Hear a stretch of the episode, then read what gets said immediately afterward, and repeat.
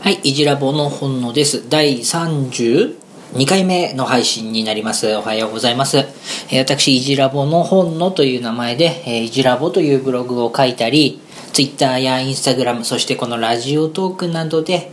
医療事務や病院事務に関する発信をしております。いじらぼで検索すると出てくるので、えー検索してみてください。このラジオでは医療事務、病院事務で働いている私、本野が、あれこれと内部から感じたことを話していくラジオになります。医療ニュースや診療報酬、レセプトの算定方法、医療事務や病院事務はこんなにいいところがあるよなんて前向きになれるようなラジオになります。あまり、あまり暗いニュースは話しません。質問やご意見などありましたら、Twitter や Instagram の DM からどうぞ。はい。それではですね、今日は、今日のテーマは、うーんと、この、完全に消えた妊婦加算ですね。2020年の4月、もう少しでね、始まる診療報酬改定の中で、妊婦加算について、まあ、今回ね、まあ、ないっていうのは12月ぐらいに分かってはいたんですけれども、まあ、結局のところ、この妊婦加算は2018年にスタートして、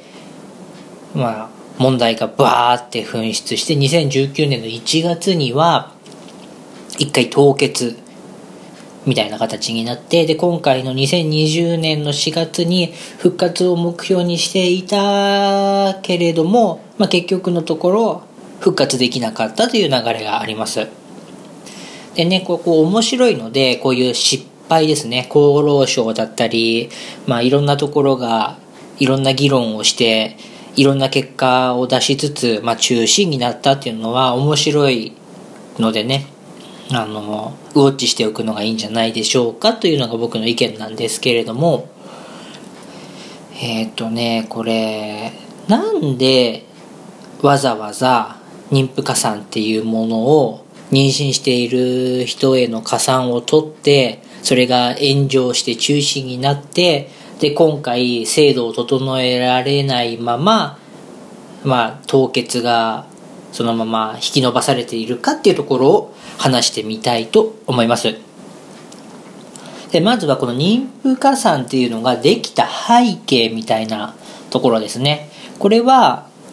要は妊婦さんっていうのはいろいろなリスクがあるので、病院のお医者さんだったり、まあ、医療機関側が積極的な治療をしづらい、しにくいという部分がまず根本にありました。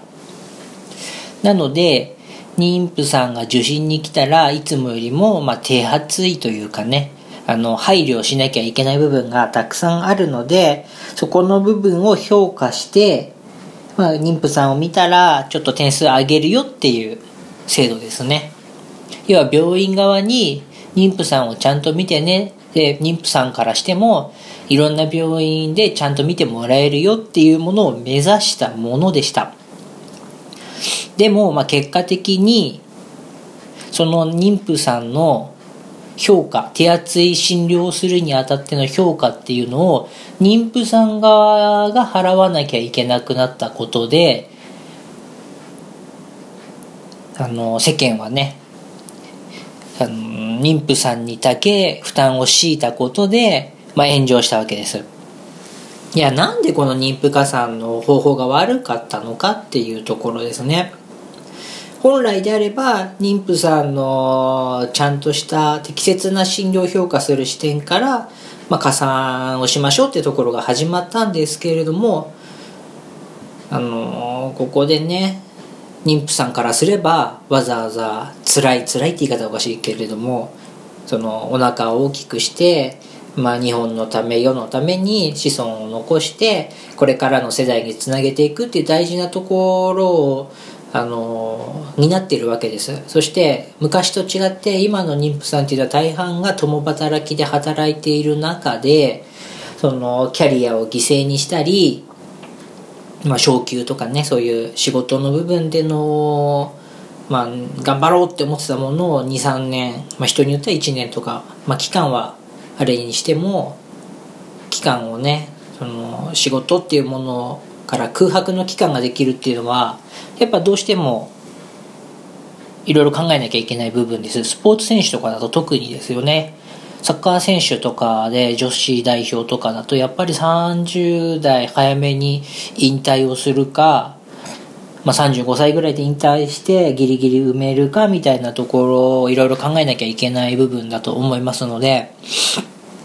まあその普通のね一般の企業で働いていてもいろいろ考えなきゃいけない部分ではいけなかったのでしょうか。という部分で僕はねこの妊婦加算については妊婦加算の趣旨っていうのはもう一度言っておきますけれども妊婦加算の趣旨っていうのは妊婦さんに対してあの配慮した適切な診療を評価しましょうというものなのでここの背景というかはしっかりと賛成できるものです。しかしねこの方法がいけなかったこの少子高齢化の時代の中で共働きをしつつっていう中の時代背景を読み間違えていたんじゃないかなと考えています。で、もうこの算定方法ね、妊婦さんに直接加算をしようっていう算定方法は、まあ、なんでこうなったのかっていうのは、もちろん決めた人しかわからないんですけれども、まあ、時代背景ですね。選挙だったり政治的な要因はあっただろうし今の高齢者という票投票数が多い中で高齢者の負担を増やそうみたいなイコールね高齢者の反感を買うみたいのいうのはやっぱやりづらいっていうのは事実であるんだと思います。それでもね本当は正しい評価を持って子供をちゃんと見ようよって子供が増えないと危ないよっていうのをまあ、もっともっと認知させて普及させなきゃいけなかったんじゃないかなとも考えています。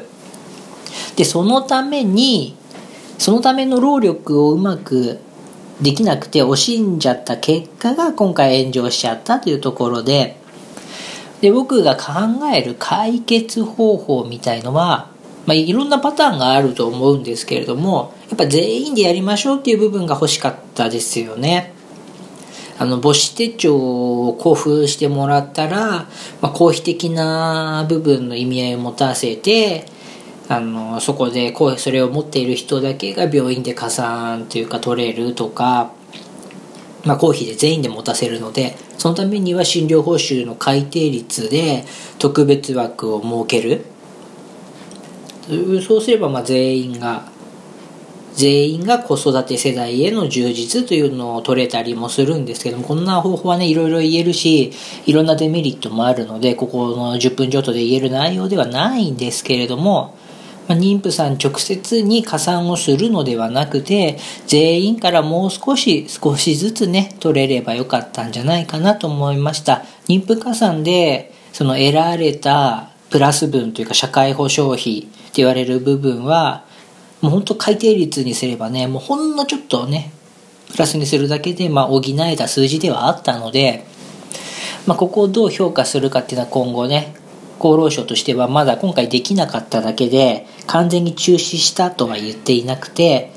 もう少し延期したって言い方をしているので、2020年の診療報酬改定まで、まあね、まだ2年もあるので、今後どうなってくるかはわからないんですけれども、楽しみに僕は個人的にウォッチをしています。全員でね、少しだけ負担して妊婦さんだったり少子高齢化っていうのを塞いでいこう。妊婦さんを大事にしよう。若い子育て世代を大切にして子供を産んでもらおうみたいな、まあ、世間のね、流れがもっともっと来て前向きなメッセージっていうのを発信していけたらよかったんじゃないかなと考えています。でね、2020年の診療報酬改定を待たなきゃいけないんですけれども、このままいくと僕は2020年の診療報酬改定でも妊婦加算では復活しないと思っています。今のスピード感だとね。なので、妊婦加算が誰のための制度なのか、そしてどんな方法なのかっていうところをもう一回しっかりして、個人的には頑張ってほしいです。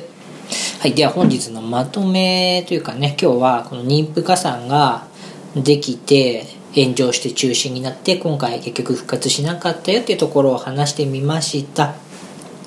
まあ、これから医療事務を目指す人にとっては、勉強する必要もない必要するも必要もないというか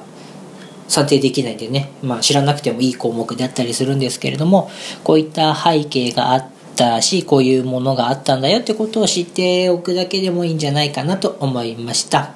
はい、それでは、いじラボの本土が妊婦加算について話してみました。それではまた、また、また明日お会いしましょう。はい、さようなら。